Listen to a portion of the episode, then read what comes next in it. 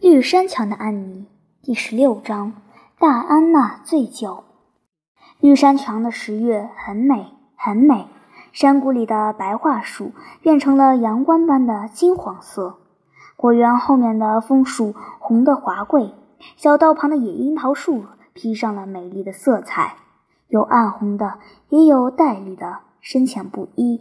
长着再生草的田野，阳光灿烂。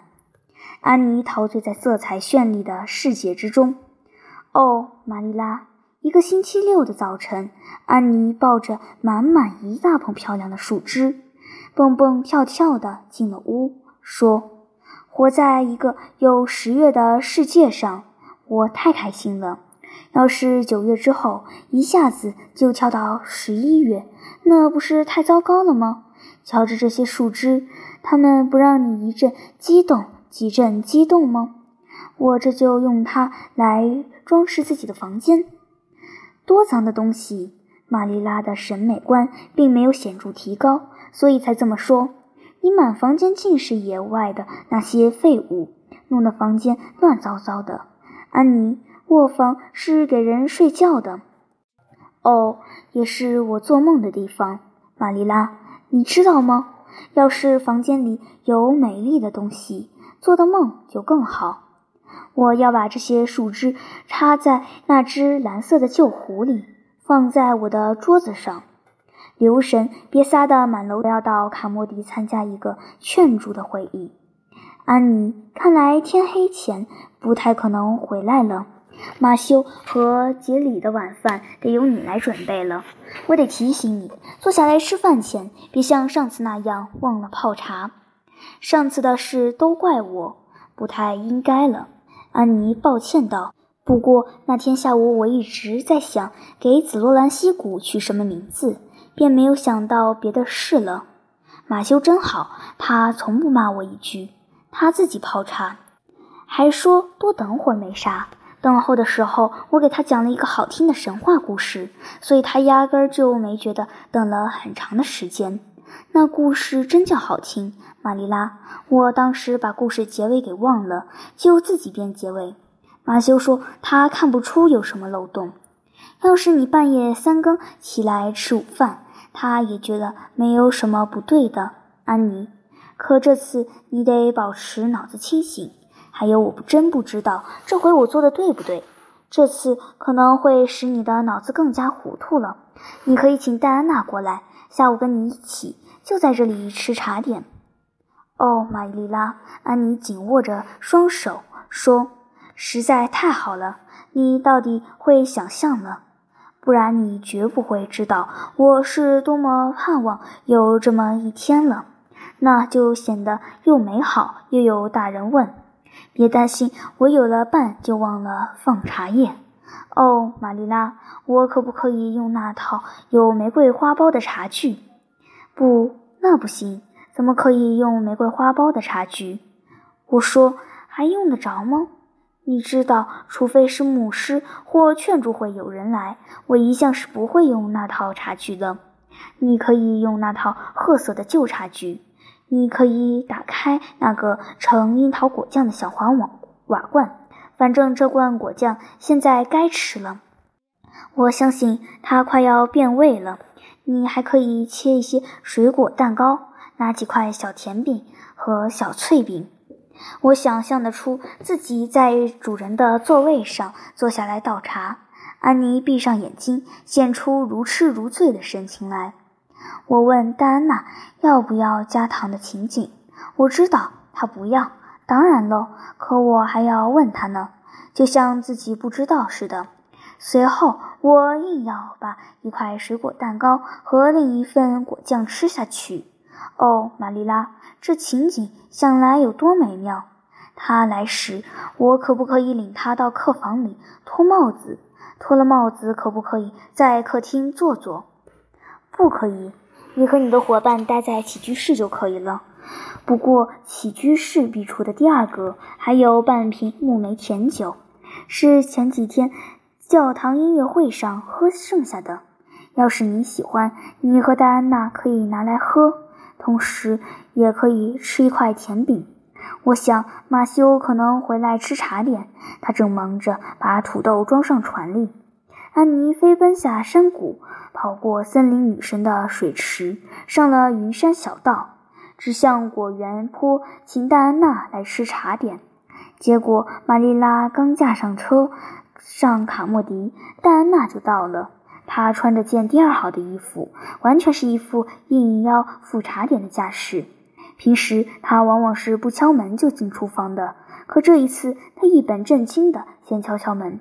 安妮也穿上自己第二号的衣服，同样一本正经地开了门。两位小姑娘非常严肃地握了握手，像是两个从未谋面的生人似的。这种不自然的严肃神态一直延伸到安娜被领进东山墙，脱下帽，然后起居室的正经坐了十分钟。你妈妈身体可好？安妮彬彬有礼地说。可今天早晨，他就看见巴里太太身体健康、神情饱满的在摘苹果。她很好，谢谢。我想卡斯伯特先生今天下午住往百合沙滩号上装土豆吧？戴安娜说。其实当天上午，他就坐马修的车子到哈蒙安德鲁斯先生家去的。是的。今年我们家的土豆收成很好，我希望你爸爸的土豆也有好收成，还不错，谢谢。你们已经摘下不少苹果了吧？哦，很多很多。安妮说着，猛地蹦了起来，把表现出高贵风度的渣都抛到脑后去了。咱们这就到果园去，摘些红甜果儿。戴安娜，玛丽拉说过，留在树上的咱俩全可以吃。玛丽拉是位慷慨的人，他俩说茶点可以吃些水果蛋糕和樱桃果酱。可是事先告诉客人准备吃下什么的，那是不礼貌的。我可不告诉你，关照过我们能喝些什么。我倒是能透露给你。开始的时候喝的饮料里有个木字，还有个甜字，颜色是鲜红的。我就喜欢颜色鲜红的饮料。你呢？红色的饮料比别的颜色的饮料好喝一倍。果园里果实累累，压得弯曲的大树枝都垂到了地上，惹人喜爱。两个小姑娘大部分时间都是在下午那儿度过的。她俩坐在一个杂草丛生的角落里。秋霜不曾摧毁青绿，柔和的阳光缓缓地流连忘返。两个人尽情吃着苹果，交谈甚欢。戴安娜有大堆的话要告诉安妮，说的竟是学校的事。她说自己被迫与格蒂派伊坐在一起，可把她恨透了。格蒂老爱摆弄铅笔，咯咯响个不停，直搅着她。戴安娜毛孔都竖起来了。卢比吉利斯用块磨石把身上的影子除得干干净净。你得用那石子擦自己的影子，然后在新月的夜里把石子扔过左肩，影子就没了。这可是千真万确的事。查理斯隆的名字跟艾姆怀特的名字一起被写在了走廊的墙上，这可把艾姆怀特气疯了。萨姆·博尔特在课堂上跟菲利普斯先生干上了，菲利普斯先生用鞭子抽了他。伊姆的爸爸赶到学校，威胁菲利普先生说：“看他敢不敢动他孩子一根毫毛。”马蒂·安德鲁斯有块新的红头巾，是蓝色条子的紫布料，上面有流苏，他披在身上，那神态直叫人恶心。利奇赖特不跟马米威尔逊说话了，因为马米威尔逊那个成年的姐姐凭着自己殷勤的能耐，成了利奇奈特已成年的姐姐的情敌。大家都很想念安妮，希望她回来上学。还有吉尔伯特·布莱斯，但是安妮不想听到有关吉尔伯特·布莱斯的事。她一听到这名字，就急忙跳了起来。说她觉得进屋去喝点木梅甜酒了。安妮看了看起居室食品柜第二格，可那没有什么装墨梅甜酒的瓶子。找了一阵，才发现，在上面最高的一颗上。安妮拿下来，放到托盘里，将托盘和一只高酒杯放到桌子上，请随意喝吧，戴安娜。她彬彬有礼地说：“我觉得现在我还不想吃什么。我觉得吃了那么多苹果，什么都不想吃。”戴安娜给自己倒了一杯。看了看那鲜红晶亮的颜色，十分欣赏，文雅地抿了一口。木梅甜酒可真好喝，安妮。她说：“以前我还真不知道有那么好的味儿。你喜欢我很高兴，尽量喝吧。我要生出火去了，管家的要操心的事可多了，是不是？”安妮从厨房回来时，戴安娜正在喝第二杯甜酒。安妮再三劝说，她因而对第三杯也不怎么反对。三杯酒都斟得满满的，况且木梅甜酒确实非常可口。我从未喝过这样可口的酒，戴安娜说，比雷切尔太太家的酒可口多了。尽管他把自己的酒吹翻了天，这跟他家的酒完全不是一个味儿。我认为玛丽拉的木梅甜酒比雷切尔太太好多了。安妮真心实意地说：“玛丽拉烧菜也是出了名的好手，她要教我。对你实说吧，戴安娜，这可不是好学的。烧菜做饭中丝毫没有想象的余地，你得照章办。上次做蛋糕时，我就忘了放面粉。那时我正在想一段有关你我的故事，戴安娜。”我的故事里，你挣出天花，救了你一命。后来我自己染上天花，死了。我被葬在墓地里那些白杨树下。你在我的坟前种了一棵玫瑰，用你的泪水浇灌它。你永远永远忘不掉自己年轻时的朋友，他为了救你，自己奉献出了生命。这果真是个哀怨动人的故事。戴安娜，我合着蛋糕的料。泪水从面颊上滚滚流下，可我把面粉给忘了。蛋糕切切底底做不成了，蛋糕中面粉一点也不少，这你是知道的。玛丽拉生气极了，可我不觉得怎么样。我老给她添麻烦。上星期为了布丁酱汁的事，我伤透了她的心。星期二午饭时。我们吃李子布丁，结果吃剩下半块布丁和一罐酱汁。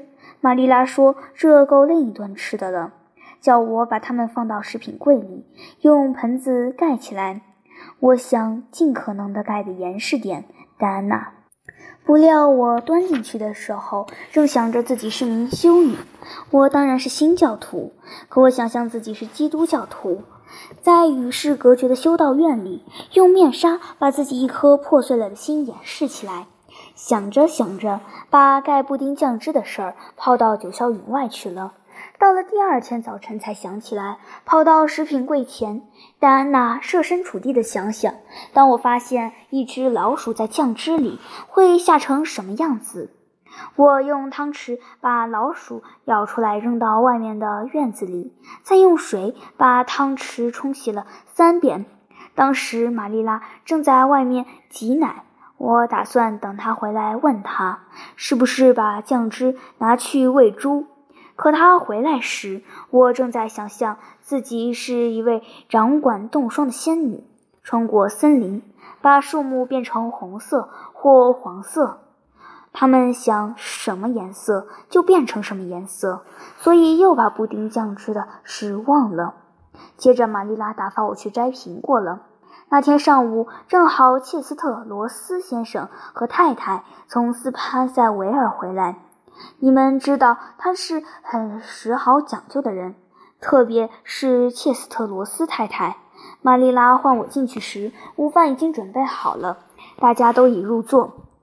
我尽量做出彬彬有礼、很有风度的样子，因为我想让切斯特罗斯太太觉得我虽不漂亮，却是个有贵族小姐风度的小姑娘。事事都很顺利。可后来，我看见玛丽拉一手托着李子布丁，一手拿着重新热过的那罐布丁酱汁回来。觉得大事不好了。戴安娜，我立刻想起了一切，就从座位上立起来，尖叫道：“哦，玛丽拉，这酱汁不能用，里面淹死过一只老鼠，我忘了跟你说了。哦，戴安娜，即使我能活上一百年，也忘不了那可怕的时刻。切斯特罗斯太太死死盯着我看。”我恨不得钻到地下去。罗斯太太是位操持家务的能手，可以想象她会把我们当成什么样的人。玛丽拉脸涨得通红，可一句话也没说。当时没说一句话，她只是把布丁和酱汁拿了出来，换了一些草莓果酱进来。他甚至还给了我一些，可我一口也咽不下去了。这好像是在我脑瓜上放了一块烧红的木炭。后来切斯特罗斯太太走了，玛丽拉把我痛骂了一顿。哟，戴安娜，你这是怎么了？戴安娜晃晃悠悠地立起来，双手捂了下去，又坐了下来。我我难受极了。他说话有点口齿不清。我我得马上回家了。哦，你不喝茶就不该回家。”安妮气恼地说，“我这就把茶准备好，我这就去放茶叶。我得回家了。”戴安娜又说了一句，人显得昏昏沉沉，却口气坚决。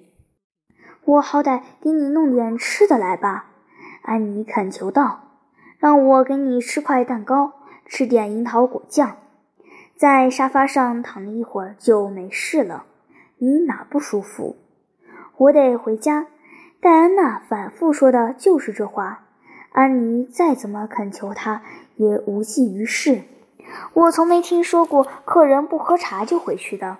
她伤心地说：“哦，戴安娜，你是不是认为自己有可能真的染上天花了？要是真的，我会代候你的。放心好了，我永远不会丢下你不管了。”可我是真的希望你喝了茶再走。你倒是哪里不舒服？我头晕极了。戴安娜说。她走起路来确实踉踉跄跄。安妮眼里含着泪水，感到十分失望。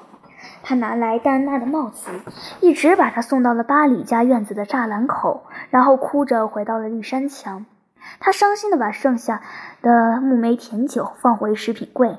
为马修和杰里准备好了茶点，在这过程中，他的全部热情已烟消云散了。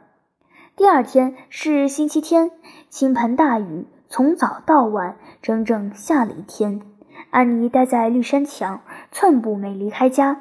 星期一下午，玛丽拉叫她到雷切尔太太家办事，不一会儿，她就泪流满面地从小路飞奔过来。进了厨房，一直飞奔过去，扑倒在沙发上，好不伤心。这会儿又是怎么了，安妮？玛丽拉又惊又疑地问。但愿你没有又顶撞起雷切尔太太。安妮没有回答，但见她眼里的泪水更多，哭泣声更响了。安妮·雪莉，我问你，你就得回答我，给我立马坐好了，告诉我你干嘛一直哭哭啼啼的。安妮坐直身子。一副悲痛欲绝的模样。今天雷切尔太太去看望巴里太太，巴里太太情绪坏透了。她哭诉道：“她说是我星期六把戴安娜灌醉了，然后不光彩的送她回家。她还说我一定是个坏透了的小女孩，恶劣极了。她永远永远也不让戴安娜跟我一起玩了。”哦，玛丽拉，我悲伤的不行了。玛丽拉惊奇地看着他，不知说什么才好。把戴安娜灌醉了，回过神来后，玛丽拉才开口说话：“安妮，你呢？还是巴里太太？哪个疯了不成？你给戴安娜倒是吃了什么了？除了木梅甜酒，没别的。”安妮哭泣道：“我压根没有想到木梅甜酒会醉人。”玛丽拉。即使像戴安娜那样喝了三大杯，也不会醉的。哦，这听起来多么多么像托马斯太太的丈夫，可我不是有意让他喝醉的。醉不醉的，胡说什么？玛丽拉说罢，大步朝起居室食品柜走去。她一眼就认出搁板上瓶子里装的是她自家酿的葡萄酒，存了三年了。她这酒在阿峰里是很有名的，虽然那些比较守旧的人，其中就有巴里太太，对此很不赞成。这时候，玛丽拉猛然的想起，那瓶木梅甜酒，她早已存到地窖里去了，并不像他告诉安妮的那样，还放在食品柜里。他手拿着葡萄酒瓶回到厨房，尽管他竭力克制，脸孔的肌肉还是抽搐着。安妮，你真是个招火的天才！你给戴安娜喝的葡萄酒，而不是木梅甜酒。你自己就不知道这两种酒不一样吗？我没尝过，安妮说，我还以为是甜酒呢。我想好好好好招待她。戴安娜难受的厉害，只好回家了。巴黎太太跟雷切尔太太说，她简直醉得不成样子了。她妈妈问她到底出了什么事，她只是一个劲的傻笑，然后就去睡，一睡就是好几个小时。他妈妈闻到他出的气，才知道他是喝醉了。昨天他的头痛了整整一天，巴黎太太气坏了，他断定是我有意灌醉戴安娜的。我倒觉得他不如好好惩罚戴安娜，不该那样贪嘴。不管什么酒，一喝就是三大杯。玛丽拉急忙道：“可不是，即使是满满三大杯甜酒，他不醉才怪哩。”这件事落到那些反对我酿酒的人手里，这是个极好的把柄。其实，自从三年前我知道牧师不赞成，我就没酿过葡萄酒。我留着这酒是治病用的。得了，得了，孩子，别哭了。虽然出了这档子事叫人痛心，可我觉得你没有过错。我得哭，安妮说。我伤心透了，命运之星老跟我作对。玛丽拉、戴安娜和我就这样永远被拆散了。哦，玛丽拉，我俩当初发誓做朋友时就没有想过会出这样的事。别犯傻了，安妮。巴里太太发现这事怪不得你，她会改变主意的。她认为你只是搞了个恶作剧什么的。你最好是今晚就去他家，跟他讲清楚是怎么回事。我没勇气面对戴安娜妈妈那张生气的脸。安妮叹了口气。我希望还是你去的好，玛丽拉。你说的话比我有分量多了。比起我来，你的话他可能更容易听得进。那好，我去。玛丽拉说，她觉得这办法更明智些。别再哭了，安妮。会没事的。玛丽拉从果园坡回来后，想法变了，再也不认为没事了。安妮一直盼着他回来，赶忙跑到走廊门口迎接他。哦，玛丽拉，一看你的脸色就知道你这趟去没起作用。他伤心地说：“巴黎太太不会原谅我了。”巴黎太太真是的，玛丽拉气愤地说：“从没见过像她这样不讲理的女人。我跟她说，这压根是误会，不能怪你。可她就是不相信我，她一个劲儿怪我的葡萄酒，怪罪我老说自己的酒丝毫不会伤人。我清楚地告诉她，哪有一下子喝三大杯不醉的？要是我有个贪嘴的孩子，我就会狠狠揍他一顿屁股，让他清醒清醒。”玛丽拉说罢。心绪乱糟糟的，匆匆进了厨房，不管不顾那个心烦意乱的小家伙，把他孤零零的撇在过道里。过了一会儿，安妮出了屋，帽子也不戴，光着脑袋走进秋天寒冷中。她迈着坚定而沉着的步子，穿过小木桥那边长着枯萎三叶草的下坡底，又走上了云山林。西边的森林上空，低低悬挂着一轮小而暗淡的月亮，照亮了那片云山。巴里太太听到那怯生生的敲门声，出来开了门。只见门前上立着一个小姑娘，嘴唇苍白，露出一副热切恳求的神情。巴里太太板起了脸孔，她是个有着很强偏见、厌恶感的女人，生起气来，一脸冷冰冰而阴沉的表情。一旦跟谁结下冤，极难消除。说句公道话，她确实认为安妮完全是存心把戴安娜灌醉的。因此，他真的急阻止自己的女儿和这样的女孩有更多的往来，以免受到她的影响。你来干嘛？他生气地问。安妮紧握着双手。哦，巴里太太，请原谅我，我不是存心存心灌醉戴安娜。我怎么会呢？请设想一下，要是你是个孤苦伶仃的小姑娘。是好心的人家收留你，你在世界上又有这么一个知心朋友，你相信自己会存心灌醉他吗？我以为那只是木梅甜酒，我确信那只是木梅甜酒。哦，请不要说，再也不要让戴安娜跟我一块玩了。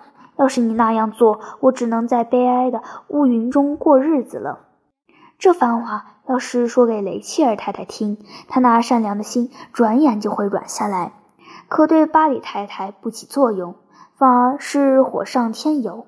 她认为那是安妮在说漂亮话，在演戏，自然不相信，以为对方是在捉弄自己，便冷酷无情地说：“我觉得你这小姑娘不适合跟戴安娜交往，你还是回家注意自己的行为举止吧。”安妮的嘴唇在颤抖。“你能让我与戴安娜见上最后一面，告个别吗？”她恳求道。戴安娜跟她爹一起去上卡莫迪去了。巴里太太说罢，进了屋，关上门。安妮绝望之余平静下来，回到了绿山墙。我最后的希望也落空了。他对玛丽拉说：“我亲自去见了巴里太太，她对我十分无礼。玛丽拉，我认为她不是个有教养的人。”除了祷告，没别的办法了。而且我也不指望祷告会有什么用，玛丽拉，因为我相信上帝对巴里太太这样固执己见的人会有什么办法。安妮，这话你不该说。”玛丽拉责怪道，同时竭力克制着那想要放声大笑的欲望。她发现自己身上这种不合时宜的欲望一天天强烈起来。实际上，当天晚上，他把安妮这件倒霉的事一五一十讲给马修听时，开怀大笑了一阵。不过，玛丽拉睡前还是悄悄进入了东山墙。只见安妮哭着哭着睡着了，脸上不禁露出了一种不寻常的温情。可怜的人儿，他喃喃着，将孩子一撮卷发的散发从沾满泪痕的。小脸上移开，弯下身子，吻了吻枕头上那张绯红的脸蛋。